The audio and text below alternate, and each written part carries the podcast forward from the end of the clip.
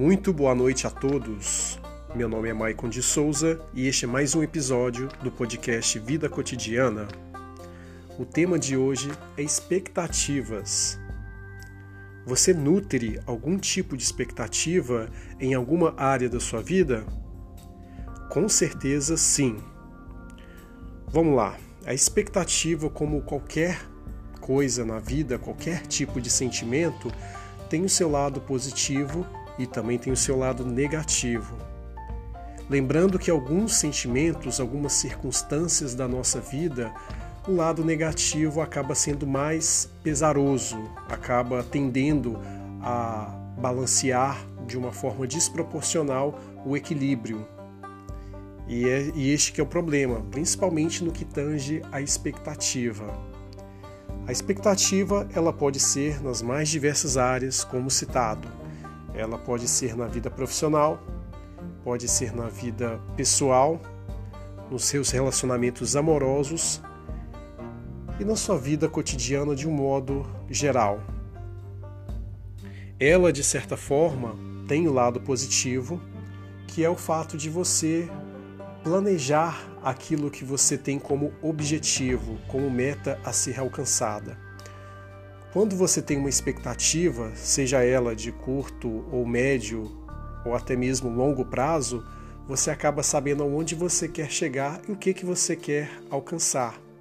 Isso é muito bom, uma vez que você tem objetivos e planos bem definidos, te dá um embasamento para você identificar qual é o caminho que você tem que percorrer. Quando você não sabe onde você quer chegar, você fica perdido e aí as circunstâncias te levam para onde ela bem entender.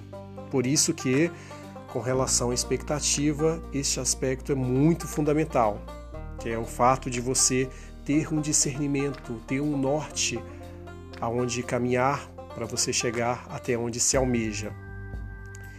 E o bom da expectativa é essa situação de você ter aquele friozinho na barriga, aquela, aquele pensamento positivo, apesar de existir também a positividade tóxica que é tão nefasta quanto a expectativa do lado negativo. Só que esse é um tema para um outro podcast.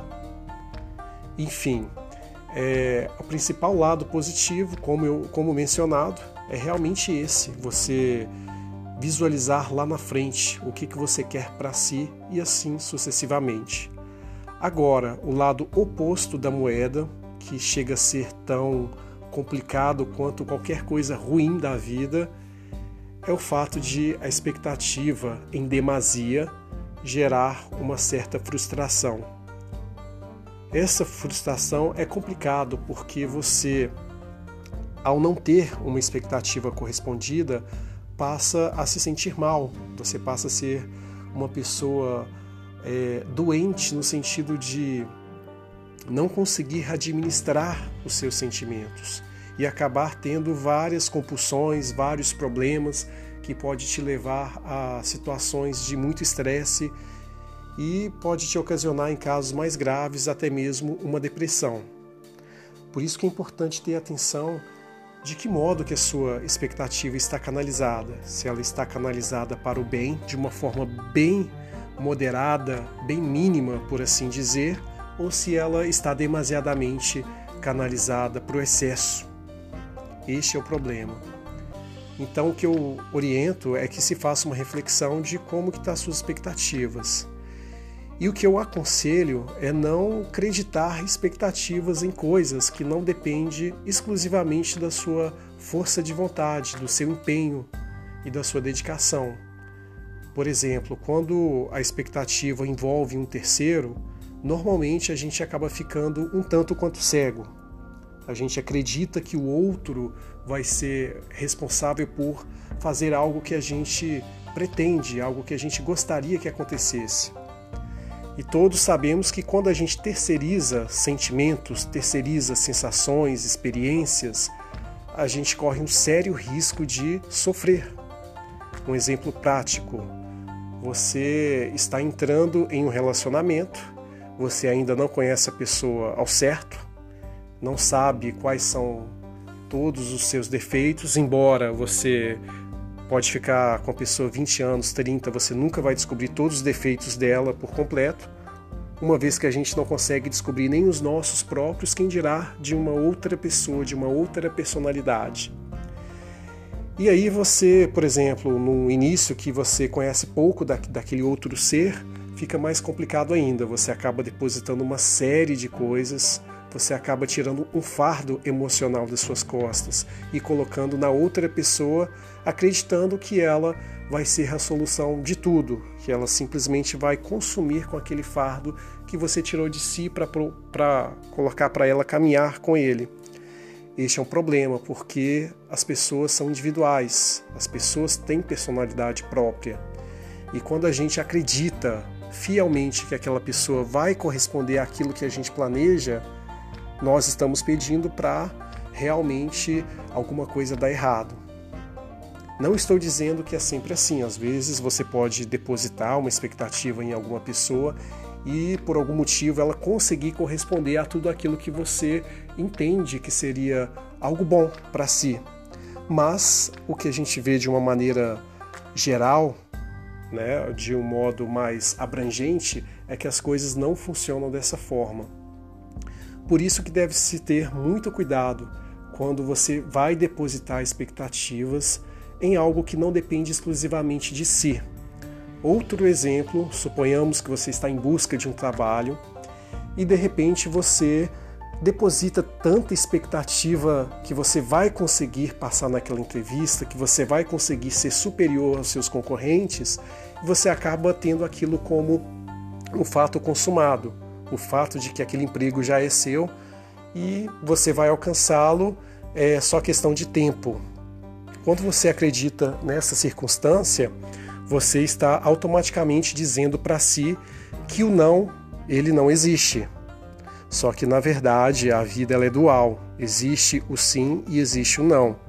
Tudo que você se dispõe a fazer, você está sujeito a ser negar, a ter aquilo que você quer negado. E não há nada de errado nisso. A vida ela é composta por isso, por altos, por baixos, por sim, por não, pelo bem, pelo mal e assim sucessivamente. É algo que não tem como a gente modificar. Então, por que que você vai depositar tanta expectativa naquilo que não está exclusivamente ao seu alcance? Você acha mesmo correto você tirar um fardo que te pertence, uma cruz que te pertence, que é você quem deve carregar e deixar que outra pessoa faça isso por você? Você acha mesmo que essa outra pessoa fará de bom grado isso que você tem como intuito, como objetivo? Possivelmente não. Então eu convido a você ter essa reflexão sobre a questão de expectativas, conforme eu disse, tudo dentro de uma moderação, dentro de uma racionalidade, tende a ser produtivo. Mas quando você utiliza um excesso na sua vida, aquilo mais cedo ou mais tarde se volta contra você. Não adianta fingir que isso não é verdade, que isso não acontece, porque de fato ocorre. Basta ter um pouco de percepção e olhar as coisas ao seu redor, observar pessoas, observar comportamentos, que você vai ver que realmente é, a expectativa em demasia ela te causa muitos malefícios. Então, o que eu tenho a dar como conselho é usar, canalizar essa expectativa de uma maneira bem leve, bem light, bem moderada mesmo, para que você não sofra posteriormente. Porque é muito complicado uma questão de frustração. É um dos piores sentimentos que você tem e você acaba se sentindo traído quando você tem essa frustração como realidade. Só que aí que vem aquela questão: você foi traído por quem? Por aquela pessoa que você acreditou que ela faria algo e não fez? Não, por você mesmo. Sentimentos é algo que a gente jamais deve terceirizar. E quando eu falo em sentimentos, eu estou falando em todos os aspectos, não estritamente ao lado amoroso da coisa. Por isso que é importante ter esse discernimento, essa visão analítica, para que se evite é, essas situações de desconforto lá na frente. Ok? Esse é só mais uma reflexão que eu faço a respeito de algo que é bem negligenciado. As pessoas acreditam, têm aquele pensamento mágico de que tudo vai dar certo. Só que, como eu sempre digo, a vida é dual. Ela tem o sim e também tem o não. Não ache que a vida será só de colheitas. A vida é plantio também. Então, acredite, o sim e o não ele existe e você não deve tendenciar para nenhum dos dois lados. A recíproca também é verdadeira quando se fala em ser negativo em excesso. É, você ter uma expectativa moderada não significa que você vai ser aquela pessoa chata, aquela pessoa desagradável, não só com os outros, mas consigo própria, em acreditar que tudo vai dar errado, que tudo é uma miséria. Então tem que ter um discernimento, tem que ter uma moderação, um equilíbrio, porque isso é fundamental para que você tenha uma vida gostosa de se viver, gostosa de ser aproveitada. E no mais é isso, agradeço a todos que ficaram até aqui neste episódio.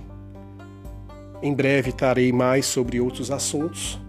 Se tiver alguma opinião sobre isso, quiser acrescentar alguma coisa, me procure nas redes sociais. Deixarei aqui na descrição do áudio o link onde vocês conseguirão ter acesso a todas as minhas redes, ok? Um forte abraço para vocês e até breve.